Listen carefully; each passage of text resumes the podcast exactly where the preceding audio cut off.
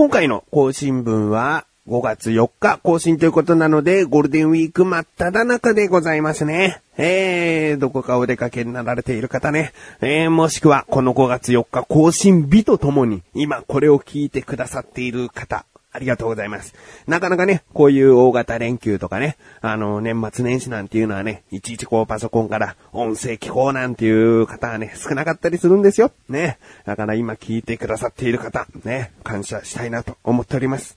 えー、僕もですね、ゴールデンウィーク入って何をしようかっていうところなんですけれども、収録している時点ではですね、5月入ったばかりなので、えー、まだゴールデンウィークこれ、これから本番っていうところなので、何をしたかという話はできないんですが、まあ、世間の一部では、4月の29日ですかね、えー、昭和の日の祝日をはじめとし、大型連休になっている方もいると思うんですが、えー、僕はですね、基本的に仕事なんですよね。祝日は平日であれば、まあ基本的には仕事。えー、休みはだいたい日曜日、えー、ちょっと大丈夫かなと思ったら土曜日も休むとかそんな感じなんですけれども。うーん、だからね、5月のね、3、4、5っていうのは祝日続きですけれども、うん、僕はこの中のどれかを一つ休めればいいかなという感じですね。子供とどっか行きたいなっていう感じです。えー、なのでまあ仕事をね、とにかく、こう、やっていかなきゃいけないんですよ。ここで、あの、やることがないっていうね、仕事今ちょっと暇になってるってことであれば全然休むんだけど、やることびっちりあるっていう。うしかもこれをちゃんとゴールデンウィーク中に終わらせておかなきゃな、みたいな。えー、じゃないと他のね、僕が受けてる仕事の、それを待っている人がね、ゴールデンウィーク明けにスムーズに、あ、出来上がってるなって言って、え、作業に取り掛かれるように、まあ僕はこのゴールデンウィーク中に終わらせなきゃっていう、ちょっとしたプレッシャーがあるわけですよね。えー、だからね、そういうのをね、考えたりするとね、なん、なんて言うんですかね。うん、ナーバスになるというか、ナーバスで合ってるかな。うん気持ち的にね、あまりこう弾けられてないんだよね。これを今ちょうど今の時期に合わせるなら5月病なんて言い方するかもしれないけど、まあそういうことじゃなくてね、えー、軽いノイローゼというか、もうパソコンに向かって作業するぞって思うんだけど、思ったよりは全然はかどらないんだよね。うんもっと集中してやらないと、ペース上げてやらないとってね、思ってもね、なかなかこう、もちろんやることはやるんだよ。やることはやるんだけど、自分が想像しているスケジュール通りにはいかないなっていうのがね、悔しくてね。うーん、早くやれ早くやれっていうせかす自分もいればね、なんかこう、うーん、うーんってね、悩ませる自分もいてね、なんかごちゃごちゃしてるんですよ。その中で日曜日はね、休みました。なので5月の1日ですね。えー、この日曜日は、神さんの親戚が、えー、お子さんを連れてね、やってくるということだったので、我が家はこうちょっとね、えー、お客様をお迎えするという、ちょっとしたこう部屋の掃除とか、うん、まあそういう片付けとかをね、して、お客様出迎えムードをですね、作っていただけですね。それが5月1日のその午前中、だいたい僕は10時か11時頃に起きてですね、この辺綺麗にしといてって神さんに言われてね、まあ綺麗にして、うーん、で、あ、まあさ、この この、この話はタイトルコール後にしたいと思っておりましたので、タイトルコールをしたいと思います。ということで、とある日曜日のお話をしたいと思っている自分がお送りします。菊池のなだらか向上心。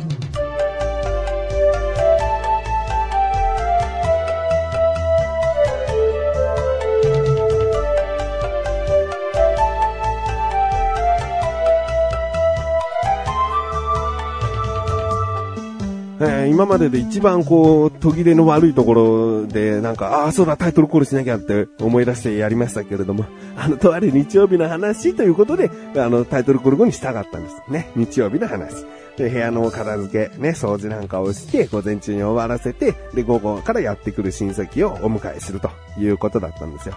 ね。僕は、あの、あまりこう、うん、はい、いらっしゃいっていうテンションには慣れてなかったんですよ。別に、この間欲しいなとは全然思ってないんで。で親戚って言っても、あの、年配の方とかじゃないんだ。神さんと同世代の、えー親戚が子供を連れてやってくるということだけなんで。まあ、神さんの友達感覚で来るんですよね。だから僕は別に、まあ、家にいなくても別にいいくらいなんだけど、まあ、せっかくだからね、そりゃ、あの軽くお話はしたりとかしたいな、子供を見たいなっていうのはあったので、えーいました。で、やってきてですね、うんまあ、もちろん最初はリビングで軽くお話もしまして、えー、で、大きくなったな、なんかスリムになったな、みたいな話とかもしてですね。で、時間がちょっと過ぎて僕は何をしようかな、そうだと。うん、プロ野球、横浜ベイスターズ戦がやっているということでですね、その野球観戦をしていたんですよ。それは自分の部屋の方でですね、えー野球観戦をして一人でこう見ていたんです。そしたらですね、ナイスゲームなんですよ。えー、6回終わった時点でですね、6対1。えーベイスターズが6点入れてタイガースが1点。ね。もうベイスターズファンの僕としてはもう5点差。ね、残り3回あるけれども、これは今日はいけるんじゃないかな。ね、よほど中継ぎ陣が、ね、ピッチャーがヘマをかまさない限りはですね、もうこれは勝ちゲームなわけですよ。ああ、いいな、僕はちょっと気持ち的にはこう、あまり、うん明るい感じじゃなかったけども、こういう野球観戦することによって、僕の精神はですね、少し落ち着いてくるわけですよ。やった、今回勝つと思った矢先7回の裏タイガースの攻撃。ね、先発のピッチャー山口投手がですね、まあちょっとしたことで満塁にしてしまったんですよ。そこから中継ぎのピッチャー、えーザガースキーというね、外国人の選手がいるんですけれども、その選手が出てきて、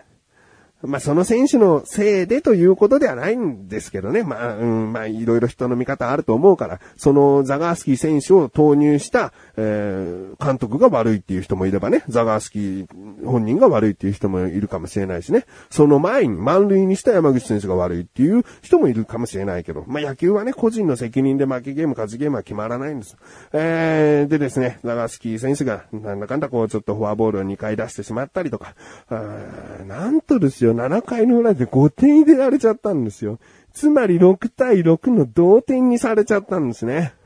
もう、まあ、僕としてはすごいこうまた落ちるんですけれども、気分、気分は落ちるんですけれども、同点だから、えー延長戦だなんだでもね、少しでもまだ野球楽しめるし、全然勝つ見込みはあるんだと思ってね、観戦を続けておりました。しかし8回の表ベイスターズの攻撃は0点。8回の裏タイガースの攻撃1点。もう逆転されちゃって。逆転されて9回の表ベイスターズの攻撃0点試合終了。6対7タイガース勝利。あー一回これね、6対1っていう、ちょっと、うおーって、登りかけたところで一気にドーンって負けるのはね、これはすごいこうショックなんですよ。うーん、でまあ、もう負けちゃったから、しょうがないね。しょうがないと思って。えー野球観戦やめてですね、リビングに戻るとですね、子供たちはゲームしたりとか、おもちゃで遊んだりとか、楽しくしているわけですよ。で、僕は野球観戦終わってちょっとこう、ぐったりというか、まあ表には出さないですけれども、気分的に、こう、あんまり良くない感じになっちゃって、えーそのリビングに行って、まあ子供たちを見てたら、その親戚の子がですね、この人やっつけよう、みたいな。もうよくある。どこのご家庭にもよくあると思うんですけどね。この人やっつけよう。言うわけですよ。僕を指してね。ね。で、ちょっと口も悪くなってきたかな。こいつをやろうみたいな感じの会話になった時に、僕はもう忘れられない。このデブって言ったんですよ。このデブって、ああ。ね、神さんと、その、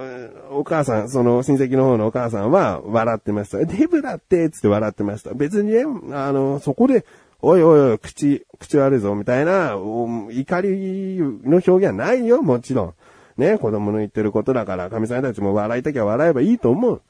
だけど僕のこの今の精神状態的に全然受け入れられなかったんでね。うーん、もう、あの、顔は精一杯の苦笑い。精一杯で苦笑いね。うん。で、やってくるわけ。ね。嫌だよ、やめてやめてとか、そんなことはもう言えないし。で、やってくるから。で、股間にね、パンチをしてくるわけですよ。子供はもう股間を狙えばやっつけられると思ってね、その子は、親戚の子はね、特に股間狙ってくるわけですよ。でも僕の方がリーチが長いですね。腕が長いですからね、全然届かないようにこう、追い払う、追い払うことができるわけですよ。手は僕は出しません。ただその、手を出してくる手を捕まえるっていうだけのこの抵抗ね。はい、ダメ、はい、ダメ、みたいな感じでこうやってたわけですよ。そのうちに逆に僕が、こう、手を押さえようとする手を、もうパチンとこう、振り払おうとしてくるようになってきて。で、手を出して、パチン、手を出して、パチンってこう、やられるんだけど、まあ僕としてはこれが防御だから、うん、絶対嫌だもん、股間痛いから。うん、なんか、ずっとお腹をこう軽くパンチされるとかね、軽くだったらいいよ。だけど、向こうはある程度の本気なわけ。本気で股間狙ってくるから、もう僕は必死にこう手を出してたら、もうその手をパシーパシーってやるわけ。で、自業自得なんだけど、その手をパシーンってやった時に僕の手が、その自分のね、親戚のこの顎にね、パシーとこう当たったわけ。うんで、別に血とか出たりとか、腫れたりとか、そういう怪我じゃないんだけど、それがどうやらね、その子にとったらダメージだったらしくてね、表か、表向きこう、痛えとかそういうことは何にもないんだけど、それが当たった瞬間に、う、うー、みたいな感じで、テーブルの方に戻って普通に遊び出して、これは怖いんだ、みたいな。うん本気でやり合ったらこの人には勝てねえんだっていうことが多分分かったんだな。うん、で、そのまま僕は、ああ、もうおしまいかと思ってね。全然、全然乗り気じゃないから。うん、手でこう、はいダメ、はいダメ、みたいなことしかやってないから。ああ、もうやめて、もうデブって言われたのですごい傷ついてるし、みたいな。うん。で、そんなことがあってですね。僕のこの日曜日っていうのはね、散々な、僕にとったらもう散々なわけ。その前からずーっとね、仕事のこう、ちょっとしたノイローゼ的な部分があって、も、もう、あーと思ってるわけ。ね。この日曜日、せっかくの休みなのに何かいいことないのかよと。僕は本当にベイスターズが勝ってくれるだけで、その日ある程度こう落ち着いていられたのに、楽しい気分でいられたのに、ね、負けちゃったし、親戚の子にはデブと言われて、えー、そうだ僕、モンスターストライクことモンストをすごいやってる。その日はですね、爆絶という、その難易度シリーズがありまして、え今のところでは多分一番難しいえ難易度なのかな、爆絶っていう。うその爆絶シリーズでシャンバラっていうキャラクター、敵キャラクターが出てくるんですけれども、それとの対戦ができる日だったんですね。これ月1回ぐらいしかなくて、1ヶ月待ってやっとこう、やってきたイベントなわけ。あ、そうだ、このシャンバラ今回は倒そう。僕まだ一回も倒してなかったんで、このシャンバラを倒せたら、とてもこう、気分が良くなると思ってね。うん、で、そのシャンバラとの戦いはですね、夜の10時、10時からだったんです。だからもうこの日、今日は、これで終わりにして、シャンバラに勝って、そしていい気分で月曜日平日を迎えようと思ってたらですね、数回こうシャンバラに挑んだわけですよ。一度も勝てることなくですね、時間が過ぎて、もうシャンバラいなくなっちゃいましたね。あーまた1ヶ月先できなくなっちゃったんだなーっていうね。あ、もう本当にこの日曜日なんだったんだろうっていうので、その次の日、今収録しています。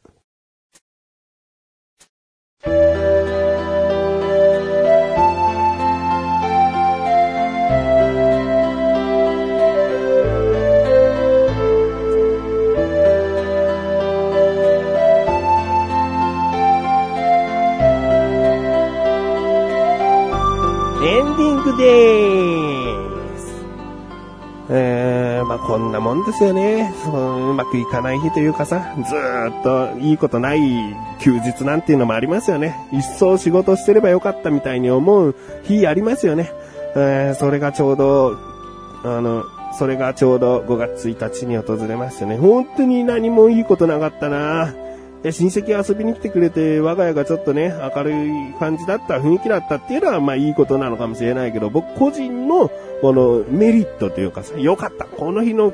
これは、今日は良かったぞっていうものがなかったな。うーん。まあ、それを引きずってね、今に至っているわけではないのでね、ある程度こう、前向きになってますし、今日も仕事しなきゃっつってね、えー、まあやってきましたけれどもね、もう少し、えー、祝日で休む、子供とどっか出かけるために休む日があるので、その日は何かこう楽しめたらいいなと思っております。ということで、聞いてらっしゃる方のゴールデンウィークはいかがでしょうか？いかがだったでしょうか？ね。もし何かこう、私はこんな、えー休日でしたよとか、うん僕はこんな風に過ごしましたよとかあればですね、ぜひメールで送ってみてください。ということで、なだらかご女子は毎週水曜日更新です。それではまた次回、お会いできくじ勝利したメガネたまーにでもあるよ。お疲れ様です。